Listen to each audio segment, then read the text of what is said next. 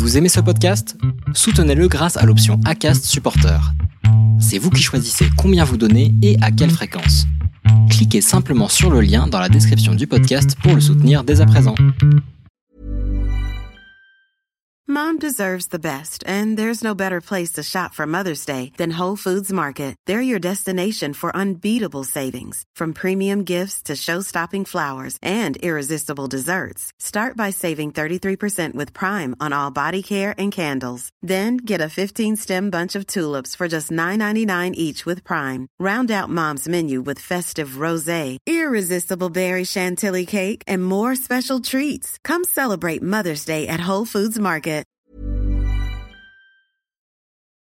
Les déviations racontent les histoires de celles et ceux qui ont changé de vie.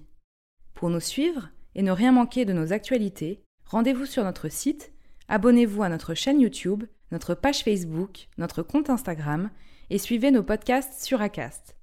Tout de suite, un nouvel épisode, une nouvelle histoire, une déviation.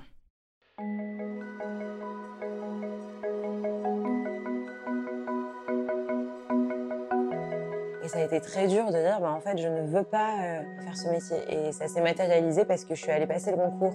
Donc la première année, je l'avais raté. Et la deuxième année, en fait, je suis allée à la première épreuve. Et le lendemain, je me suis dit, mais en fait, je n'y vais pas. C'est dur de se rendre compte qu'on s'est trompé.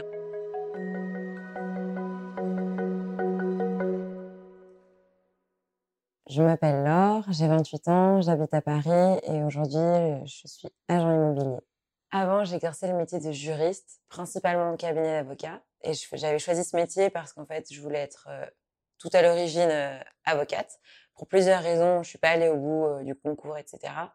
mais en soi, j'exerçais les mêmes missions qu'un collaborateur en cabinet d'avocat. C'est le métier que je voulais faire depuis que j'avais 8 ans. Vraiment, c'était mon choix de toute petite fille parce que j'avais l'idée de défendre, euh, voilà, le classique, hein, la veuve et l'orphelin. Et j'aimais ce que je faisais. Moi, j'aimais euh, mon métier euh, de juriste. Je trouve que ça avait du sens. Je me suis orientée vers du droit du travail où je défendais les salariés. Et donc, l'idée, c'était de leur restituer un peu de pouvoir dans cette relation où ils sont en infériorité souvent, ils n'ont pas les mêmes moyens de défense.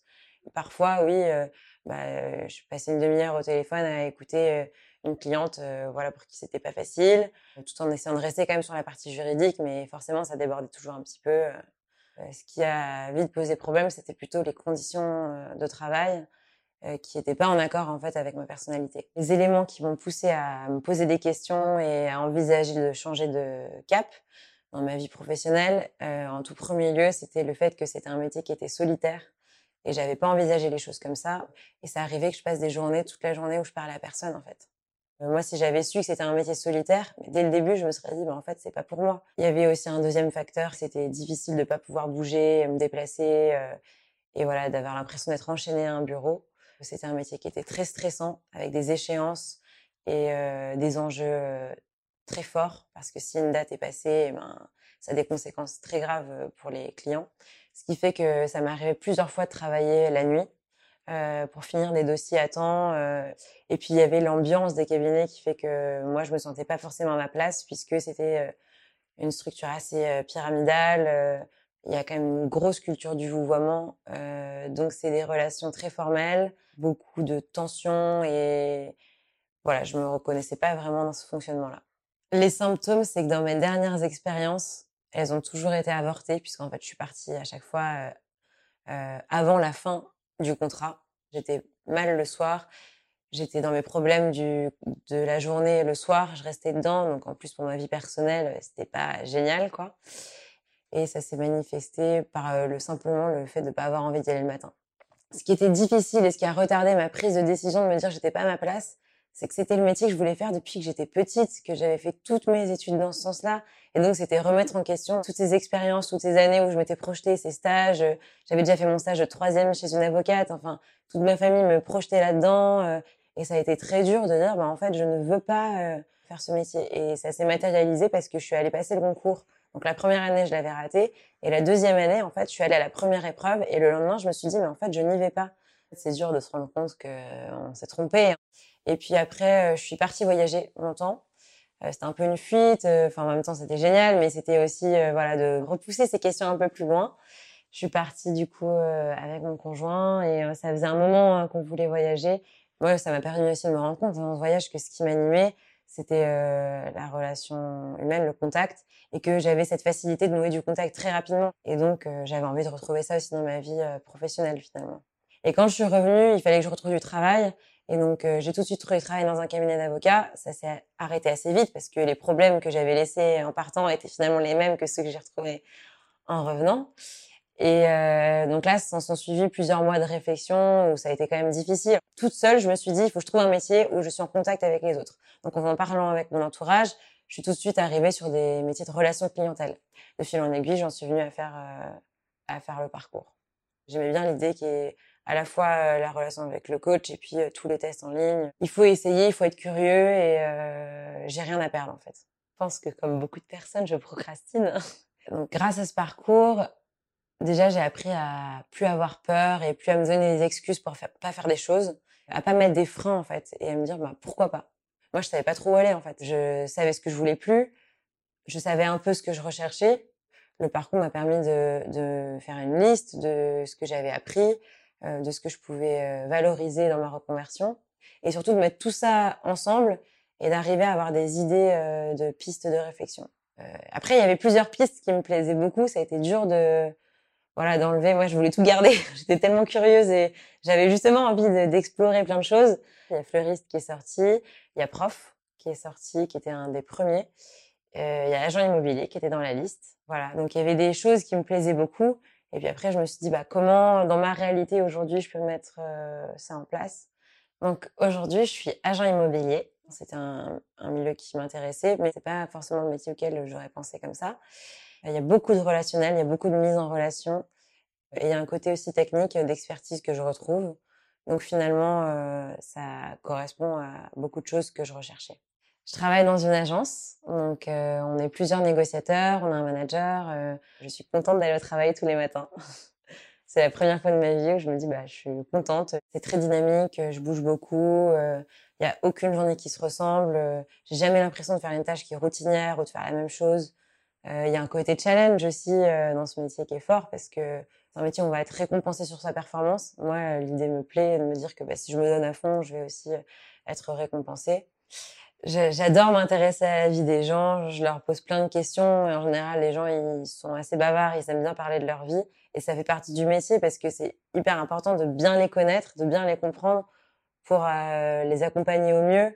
C'est important qu'ils n'aient pas l'impression d'avoir euh, quelqu'un qui est un commercial en face d'eux, mais qui vraiment va les accompagner dans leur projet. Et ça, c'est aussi spécifique à l'agence dans laquelle je suis. Mais c'est arrivé quelquefois où des clients ont dit, bah, on vous remercie pour votre écoute. Euh, et voilà, franchement, d'entendre ça, c'est la reconnaissance euh, maximale. Quoi. Voilà, je suis passée d'un truc où j'étais toute seule à, à, un métier où on me remercie d'avoir écouté les gens et donc euh, ça a rien à voir. Hein. Aujourd'hui, j'ai un statut d'indépendant.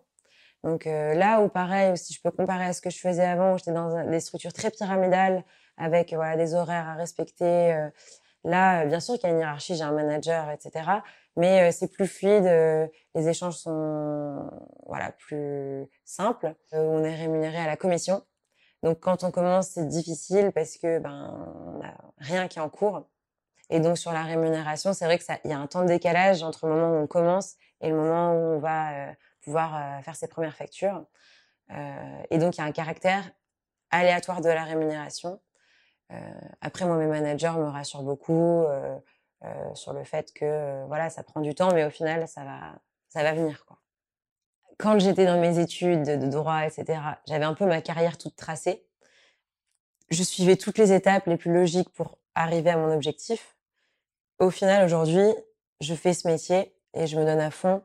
Et après, je peux pas prédire de ce qui va arriver. Et donc, euh, je peux pas dire que dans dix ans, je ferai encore ce métier ou que je le ferai plus. Le programme a apporté de la souplesse et de me dire, ben, parfois, il peut y avoir euh, un imprévu ou une opportunité qui font qu'on est amené à se poser des questions, à changer, à faire évoluer aussi euh, les rencontres font aussi qu'on peut aussi changer. Euh, voilà, pour l'instant, je suis bien où je suis, j'ai envie de progresser, de m'améliorer, et puis après, on verra. De mon expérience personnelle et de ce que j'ai fait et ce que j'ai parcouru depuis euh, le début de ce questionnement, pour moi, le premier truc, c'est qu'il faut être curieux. Il faut pas euh, rester là où on est en se disant qu'on est mal. Il faut explorer, il faut échanger, il faut interroger des personnes. Parce qu'en échangeant avec les autres, ben, on peut avoir de super idées et euh, essayer de se libérer de ses croyances.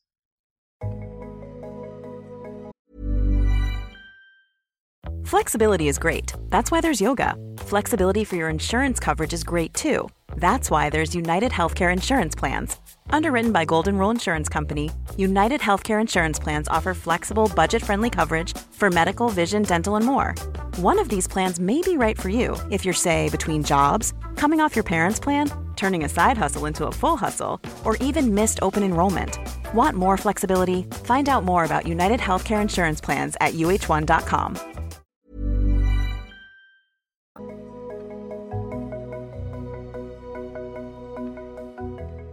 Merci d'avoir écouté cet épisode des déviations. Commentez, écrivez-nous, partagez, taguez vos amis, réagissez avec beaucoup de cœur, de pouces levés et d'étoiles quand on vous le propose. Les Déviations est un média retrouvé sur lesdéviations.fr, Facebook, Instagram, YouTube, iTunes et plein d'autres.